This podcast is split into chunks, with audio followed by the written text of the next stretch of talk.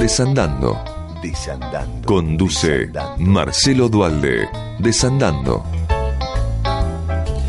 Hola, buenas noches. Una vez más estamos aquí para decirles que tenemos la inmensa alegría de compartir este espacio, este rato con todos los oyentes de Radio Provincia de Buenos Aires, la radio eh, de todos los bonaerenses. Y hoy tenemos eh, la alegría de poder este, contar con un invitado que hace rato que queríamos tener con nosotros y que por su propia actividad, su intensa actividad, no habíamos podido llegar a concretarlo. Y estoy hablando de Jorge Aguat, fiscal general a cargo de la Procuraduría de Delitos de Lesa Humanidad. Hola Jorge, buenas noches, ¿cómo estás? ¿Qué tal, Marcelo? Buenas noches. Gracias por la invitación. No, sea, vos sabés que eh, eh, hemos intentado eh, anteriormente, pero eh, vos tenés este una, una importante, intensa y amplia actividad porque tenés que andar recorriendo el país que gracias a estas políticas que se vienen dando desde el 2003 han eh, han intensificado este o han per- permitido que existieran los juicios por delitos de lesa humanidad, ¿no?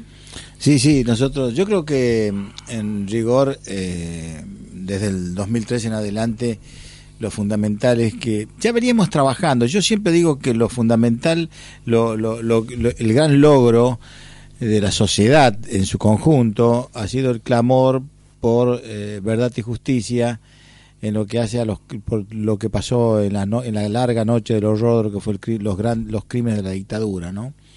Este, y por supuesto la, la, eh, actitud política de un dirigente que supo escuchar y lo, lo incorporó como política de Estado. Sin ninguna duda, yo siempre digo que eh, la visión de Néstor eh, fue clarísima que mm, para poder recuperar el país había que recuperar moral y éticamente la, la sociedad argentina, ¿no? Sí, yo creo que yo creo que fundamentalmente eh, eh, la, la prueba evidente de que eh, esta, eh, las heridas que había quedado de la dictadura no cerraban, pese a decisiones eh, concretas, decisiones políticas de, de instalar un, un- un una, una etapa de olvido, es decir, clausurar todo lo que había pasado en la dictadura y sin embargo a pesar de ello la sociedad siguió eh, reclamando. Tanto es así que eh, no olvidemos que cuando no se podían este, hacer los juicios eh, penales se hicieron los juicios por la verdad. Y esto fue con escrache. Es decir en definitiva lo que la sociedad quería era eh, básicamente eh, trabaja- yo creo que hay en, en la base lo que hay es un ejercicio formidable de memoria y el ejercicio de memoria necesitaba canalizarse y si cuando cerraron el camino de los juicios se abrieron se, se, se obturó pero se, se canalizó por otro lado y ahí aparecieron los juicios por la verdad que en definitiva era una forma de ejercicio de memoria Sí, ¿no? y después también hubo ese, esa pequeña endija por la cual se pudo meter, que eran los eh, juicios por los bebés apropiados que no estaban indultados esos, esos hechos, ¿no? Claro, claro, bueno, eso dejó abierta la puerta, pero yo lo que lo que rescato como como eh, dato eh, profundo, como dato sociológico, si se quiere, y que creo que por eso el mundo nos admira a nosotros en cuanto a lo que hemos logrado, es precisamente la actitud de la sociedad toda reclamando la investigación de esos crímenes y lo que significó. Y ahí se empieza a instalar esto de lo que se llamó, lo que nosotros llamamos los procesos, los procesos de memoria, verdad y justicia. Ese es el contexto donde, eh, donde se instrumentó eh, el, el- donde se instrumentaron los procesos penales. Ese es el contexto. El proceso penal, básicamente, diría yo que quizás es lo, no sé si es lo más importante. Lo fundamental es el proceso de memoria, verdad y justicia. Yo digo que eh, ¿qué pasaría si se muere el último de los imputados? Se clausura el proceso de memoria y ahí está el, eh, el gran logro. El proceso de memoria no tiene un tiempo, es permanente, es como pensar Auschwitz, Claro. ¿no? Sí, además creo que eh, ha habido una instalación cultural de los derechos humanos que es patrimonio de la sociedad, que no es ni del gobierno, ni de un partido, ni de nada. Que desde, hay, desde luego. eh, creo que ese es el, el mayor este, logro que, que ha tenido esta, estos 12 años de, de gobierno transformador que precisamente se ha instalado y el otro día lo hablábamos eh, con otro invitado aquí en la radio que yo decía es difícil encontrar en este momento algún eh, organismo social, deportivo, cultural que no tenga su área de derechos humanos, desde los sindicatos a, a, a los clubes de fútbol que tienen su eh, eh que antes era un eh, un lugar que ni se conocía y hoy están sí, yo creo que yo creo que la gran se incorporó a, primero al mundo del derecho pero yo creo que en todos los ámbitos es cierto la voz de derechos humanos que no existía uh -huh, era desconocida y hay otra gran eh, eh, y, hay otro gran y hay un sujeto que se incorporó que es la víctima no claro. es eh, la, la, visibilización de la víctima que es lo que realmente tienen estos procesos apareció la víctima se resignifica la víctima y esto es fundamental para, para em, eh, empezar a ponerle una bisagra a la historia. Es decir, el objetivo de esto es precisamente terapéutico, es una especie de antídoto contra la barbarie. Exacto. Es decir, sin estos procesos de memoria, verdad y justicia, sin estos procesos, sin las condenas, sin, sin el, el, el, el dolor visibilizado, el dolor exhumado, puesto eh, testimoniando, es muy probable que eh, nadie, mejor dicho, nadie nos garantizaría de que la barbarie no se repita. Y esto lo dicen los autores. La forma de evitar la barbarie es especialmente la, el ejercicio de memoria.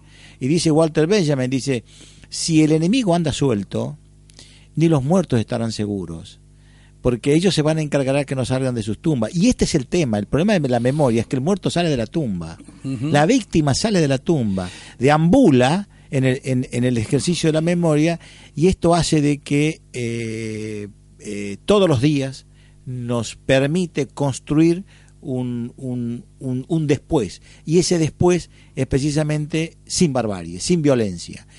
Y todos los días enfrentamos estrategias de retorno de la violencia para lo cual nos estamos preparando, porque hay también eh, trampas, hay muchas formas de reciclar la violencia, no solamente a través de una dictadura, eh, vemos discursos penales que tienen un fuerte contenido de violencia, frente a lo que nosotros entendemos que es el derecho penal, que no es precisamente eso, es hijo de ilustración, el derecho penal no es igual al discurso penal. Bueno, esto a nosotros nos parece central. Y, me, y, y, yo lo que lo que destaco de todo esto es el, lo que lo que nos va a quedar lo que va a quedar es eh, fuertemente un recuerdo de la barbarie para que ella no se repita. Y esto se logró en un camino largo, duro y difícil, porque eh, fueron muchos años de impunidad y de complicidad posterior a la dictadura, ¿no? Donde eh, lo que vos decías recién, eh, hablando con las palabras de Benjamin, que se convivía y se compartía la calle con los asesinos, con los represores, y eso fue este un momento muy difícil para para poder llevar adelante esta recomposición. Sí, fundamentalmente con estructuras eh, eh, de poder con un fuerte contenido autoritario, con que estaba anquilosado, que te, era era una especie de rémora de lo que había sido la violencia de los 70. No olvidemos, fundamentalmente estamos hablando del terrorismo de Estado. Claro, claro. claro. Eh, yo estoy hablando de la violencia del Estado, del Estado que pasó a la clandestinidad, porque esto es lo que vivimos los argentinos. Yo lo decía en una charla, eh, lo, eh, claro, es muy difícil imaginar al Estado eh, persona de carácter público, síntesis moral de la sociedad, operando clandestinamente en, en las sombras. Esa, esa es la violencia a la que nosotros nos tenemos que eh, eh, de la que tenemos que tener memoria para que no retorne. Pero digo con respecto a esto de que eh, de que se ha logrado, ahí hay que tener cuidado, ¿no? Con la forma de conjugar los verbos. Yo creo que esto eh, no hay un eh, la tensión es permanente. Lo que hay que tener es siempre estrategia para estar atentos, alerta frente a cualquier eh, posibilidad de instalar nuevamente la violencia. Es decir, una sociedad eh, con exclusiones. Claro. Por eso. eh, aparece nuevamente la posibilidad que el Estado, para resolver la exclusión, eh, puede utilizar la violencia. Es, ahí, es decir, los mecanismos son mucho más, más sofisticados, ¿no?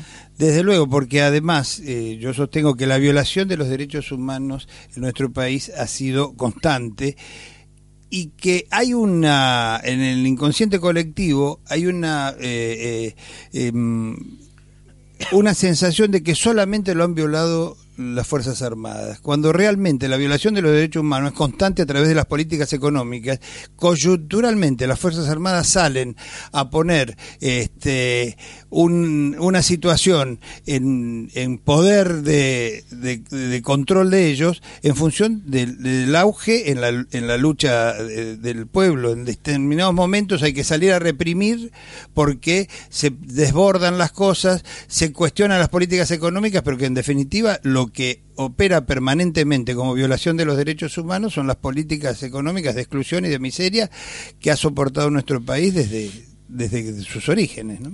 Sí, claro, eh, eh, es un problema de relación de fuerzas, pero básicamente, bueno, nosotros en la, en los, en, la dictadura sabemos qué grado de complicidad había de vasto sector de la sociedad, el Poder Judicial claramente comprometido, eh, digo como institución, más allá de que pueda haber habido muchos jueces que no tenían responsabilidades o que de algún modo uno puede uno puede puede excluirlos, pero estoy hablando del fenómeno del punto de vista institucional.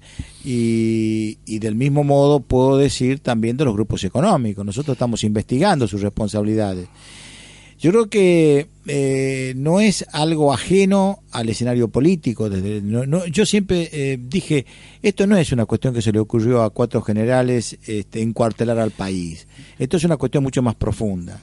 Y en ese sentido hay que empezar a trabajar en el, en el seno de la sociedad. Hay que trabajar... Eh, una de las de las, las estrategias más sofisticadas es prestigiar la violencia eh, mirarla como herramienta de solución de conflictos, como instrumento posible de solución de conflictos. Entonces empieza a prestigiarse. Hay discursos que encierran el mensaje de violencia y hay sectores de la sociedad que realmente creen que esa es la solución.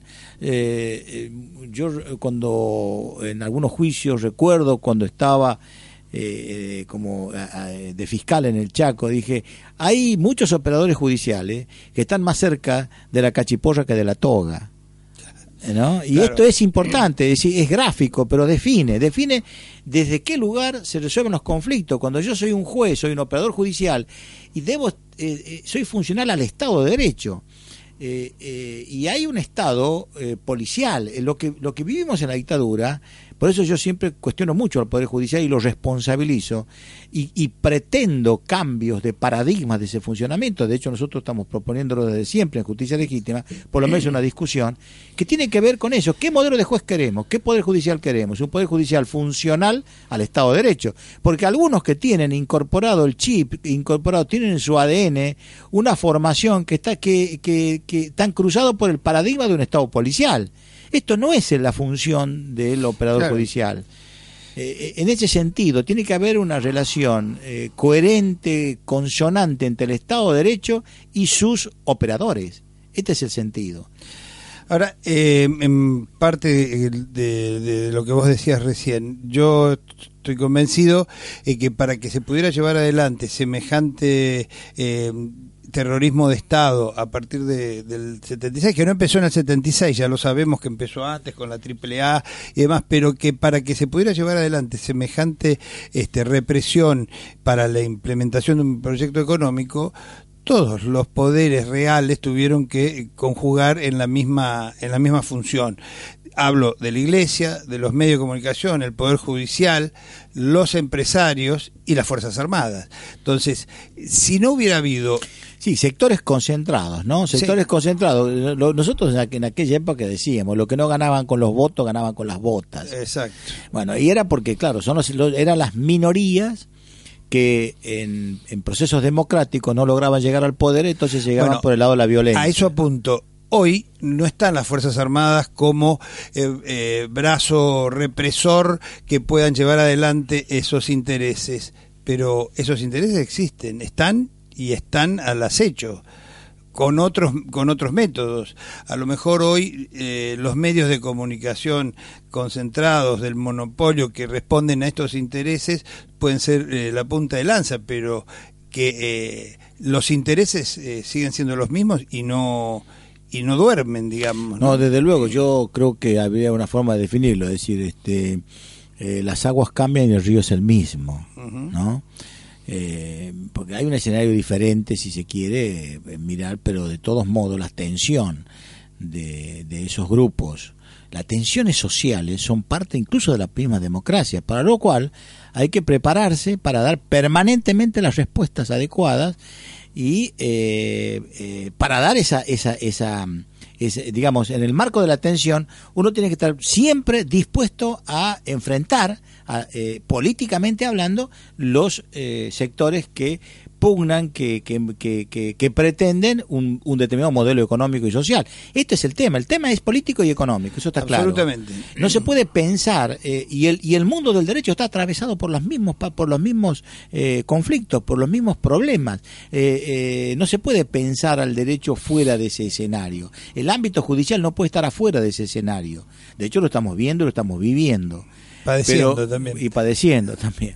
Pero lo que, lo que quiero señalar es que en definitiva, esa, esas tensiones permanentes, por eso yo hablaba de que no hay un día de, no hay un logro, no es, es, permanente, es, es algo que por lo cual hay que trabajar todos los días, cada minuto y estar alerta, porque las estrategias son múltiples, son sofisticadas.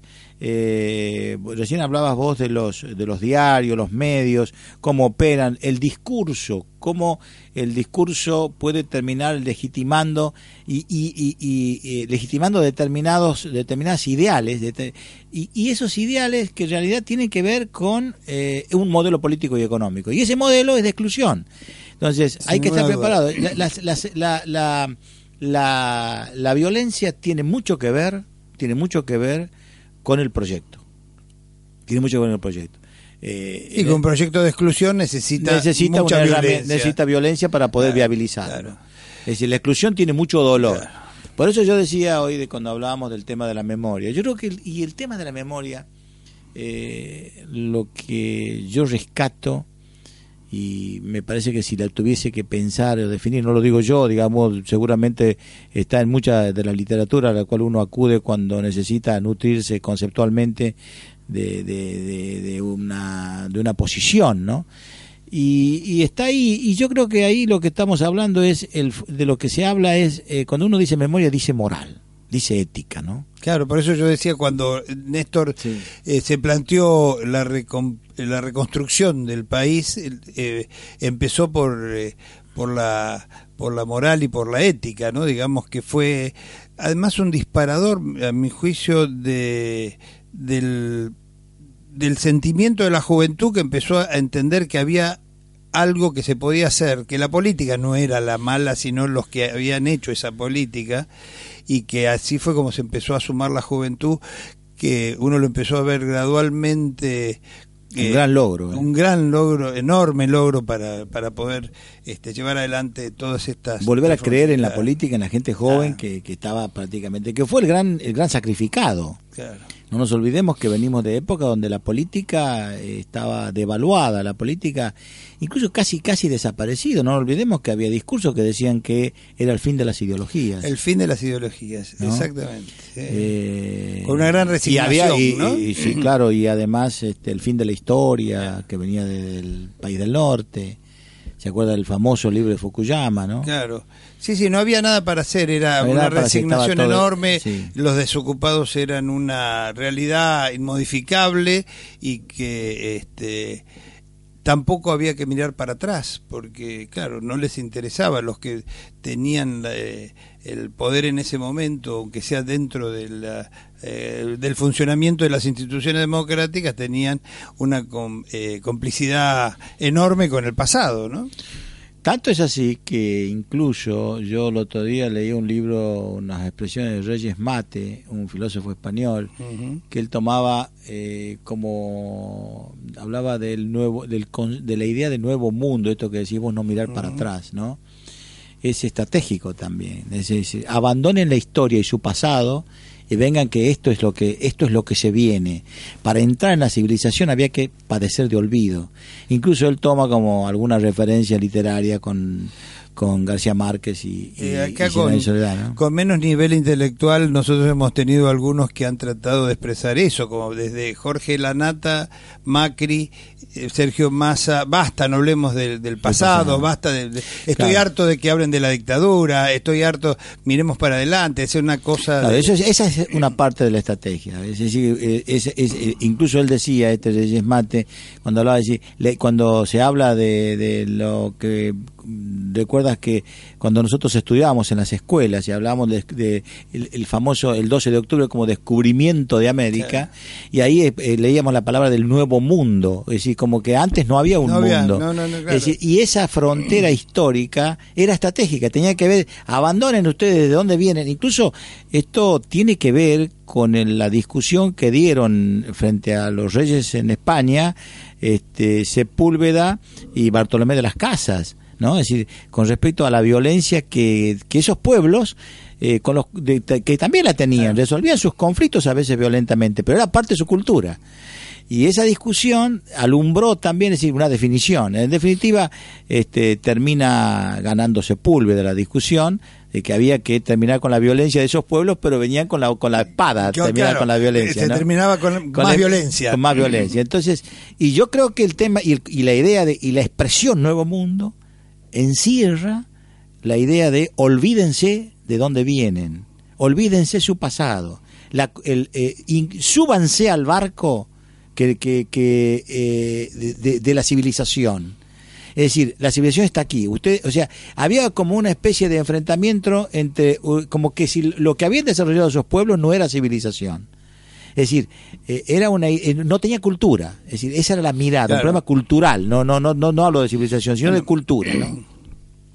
Estamos aquí en la radio pública de la provincia de Buenos Aires eh, con un invitado muy especial, Jorge Aguat, eh, a cargo del fiscal general, a cargo de la Procuraduría, es difícil decirlo Sí, de un tirón, sí, sí. Procuraduría de delitos De crímenes contra la humanidad. De crímenes contra la humanidad, de delitos de lesa humanidad. Eh, estaba escuchándote y pensaba cómo eh, se va adaptando el relato a las necesidades de, eh, de, la, de las políticas de, que no pueden implementarse por otras vías que ahora recurren al Poder Judicial y a los medios de comunicación. ¿no? Con todo lo que ha pasado, podríamos arrancar este, de distintos lugares, desde Lugo en Paraguay a este, lo que recientemente intentaron hacer en Tucumán y la instalación que quieren hacer de el posible frau- fraude que no tiene que ver con las elecciones pasadas, sino con lo que quieren lograr es poner en duda la legitimidad que pueda tener el triunfo eh, de- del Frente para la Victoria en octubre, ¿no? Pues son estrategias, ¿no? Son estrategias de deslegitimación, eh, con lo cual este se pone en cuestionamiento que ya viene más o menos insinuándose no solamente en lo que hacen las elecciones, poner en crisis todos los valores eh, de un gobierno o de una política, básicamente, tiene que ver con eso, una estrategia de debilitamiento, una estrategia de legitimación, que desde luego este, es eh, una forma de eh, digamos, de, de- de construir un escenario de alta conflictividad, ¿no? Es decir, la deslegitimación eh, le quita vigor, de- debilita, Claro, y sí, esa de- condiciona a- claro, y esa debilidad le quita autoridad moral. Los gobiernos no, Claro. no hay, eh, es muy difícil, a mi juicio, gobernar sin autoridad moral.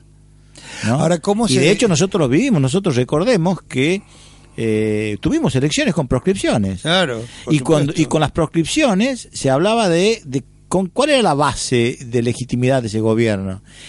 Y, y, y, y, y, bueno, tenía ese- eh, eh, esa, esa, esa, esa impronta, este, lo acompañó en toda la gestión, el caso de Ilia, ¿no? Sí, claro.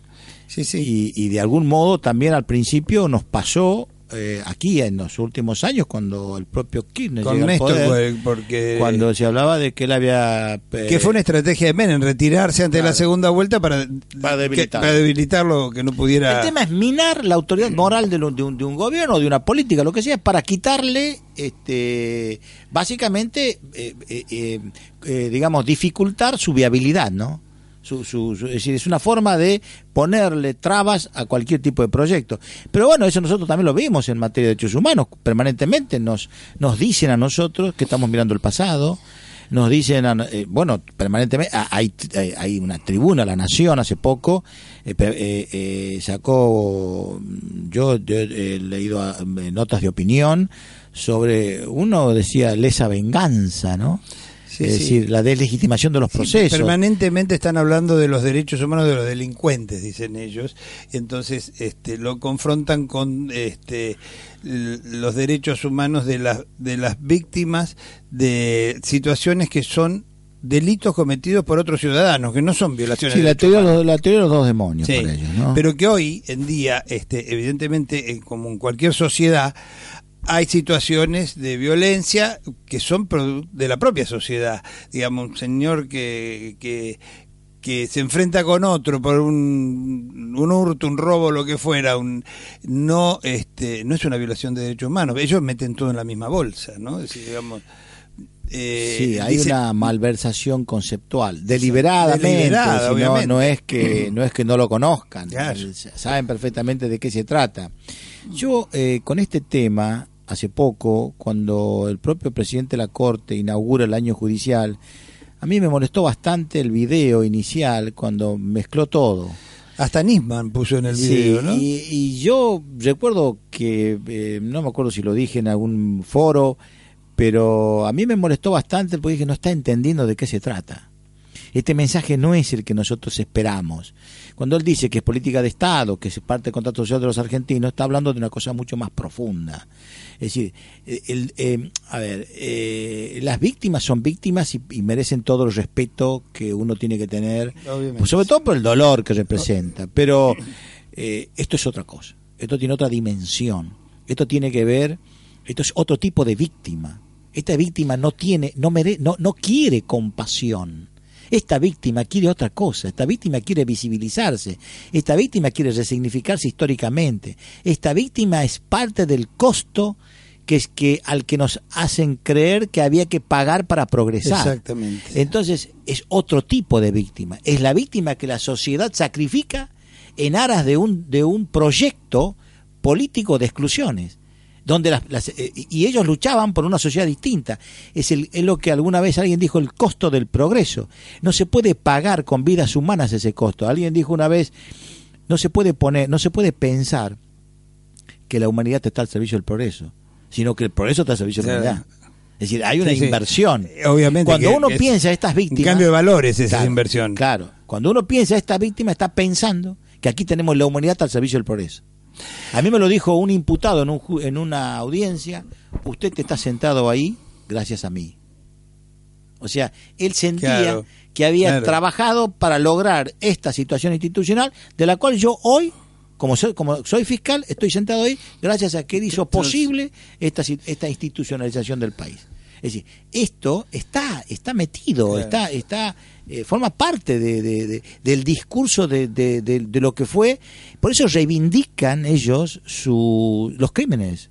Ellos reivindican esa Sí. situación de la, la situación de victimario y de verdugo, la reivindican, no, no la No ha niegan. habido, yo no conozco ningún caso de arrepentimiento medianamente creíble, medianamente real de ninguno de los eh, de los eh, de los miembros de la represión, ¿no?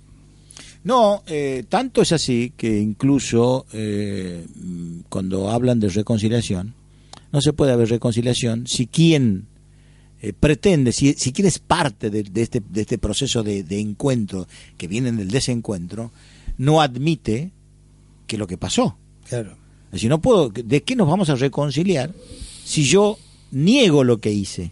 Claro. El otro día lo escuchaba Zaffaroni en un discurso, en una eh, en un foro y explicó el caso del genocida y él habló de una teoría de la neutralización de valores. A mí me pareció muy importante eso, que el genocida no es que niega, tiene neutralizados los valores. Es decir, la negación Claro. es una consecuencia de esa Sí, sí. neutralización de valores. O sea, es, es como que, que forma parte de su propia conformación, de ese, de ese, de ese vaciamiento de valores, lo lleva a ser a, a negar, digamos, lo lleva a, a ignorar. Eh, eh, eh, yo, con respecto a esto que decías vos, con que el arrepentimiento, eh, siguiendo con Benjamin, él habla de que eh, hay eh, en, el, en este tipo de crímenes hay dos tipos de muertes, una muerte física y una muerte hermenéutica. La muerte hermenéutica es aquella que tiene que ver Mm. con la estrategia de negación, con la devaluación del costo, es decir, la banalización de lo que pasó. Entonces, eh, ellos, para ellos esas víctimas no tienen, No- no, no- no representan, este, eh, eh, eh, desde el punto de vista eh, de, de los valores de la sociedad, no representa nada. Nada, es un costo menor. le niegan la condición Tuvimos de que- víctima. Le niegan la condición de víctima. Es decir, nosotros tuvimos que hacer esto solamente para eh, lograr lo que hoy tenemos. Entonces ese costo, o sea, hay una, hay una relación de costo-beneficio, pensada casi aritméticamente, ¿no? Pero bueno, este, eh, contra esa estrategia se ha levantado tanta literatura, tanta, tanta, tanta caligrafía ahí que realmente lo explica claramente. Por eso, incluso este decía de Reyes Mate cuando habla de cómo se produce una reconciliación. Para esto, para que esto ocurra, esto que vos decías del reconocimiento y el arrepentimiento, el verdugo y la víctima tienen que ambos coincidir en que lo que pasó, que quieran lo mismo, que es que lo que pasó no haya pasado. Cuando Claro. logran ese punto Claro. de coincidencia, Sí. ahí ahí se siente, ahí es como una recuperación del humano, ¿no? Eh, estamos aquí en Radio Provincia con Jorge Aguat y vamos a ir un pequeño corte y ya volvemos enseguida.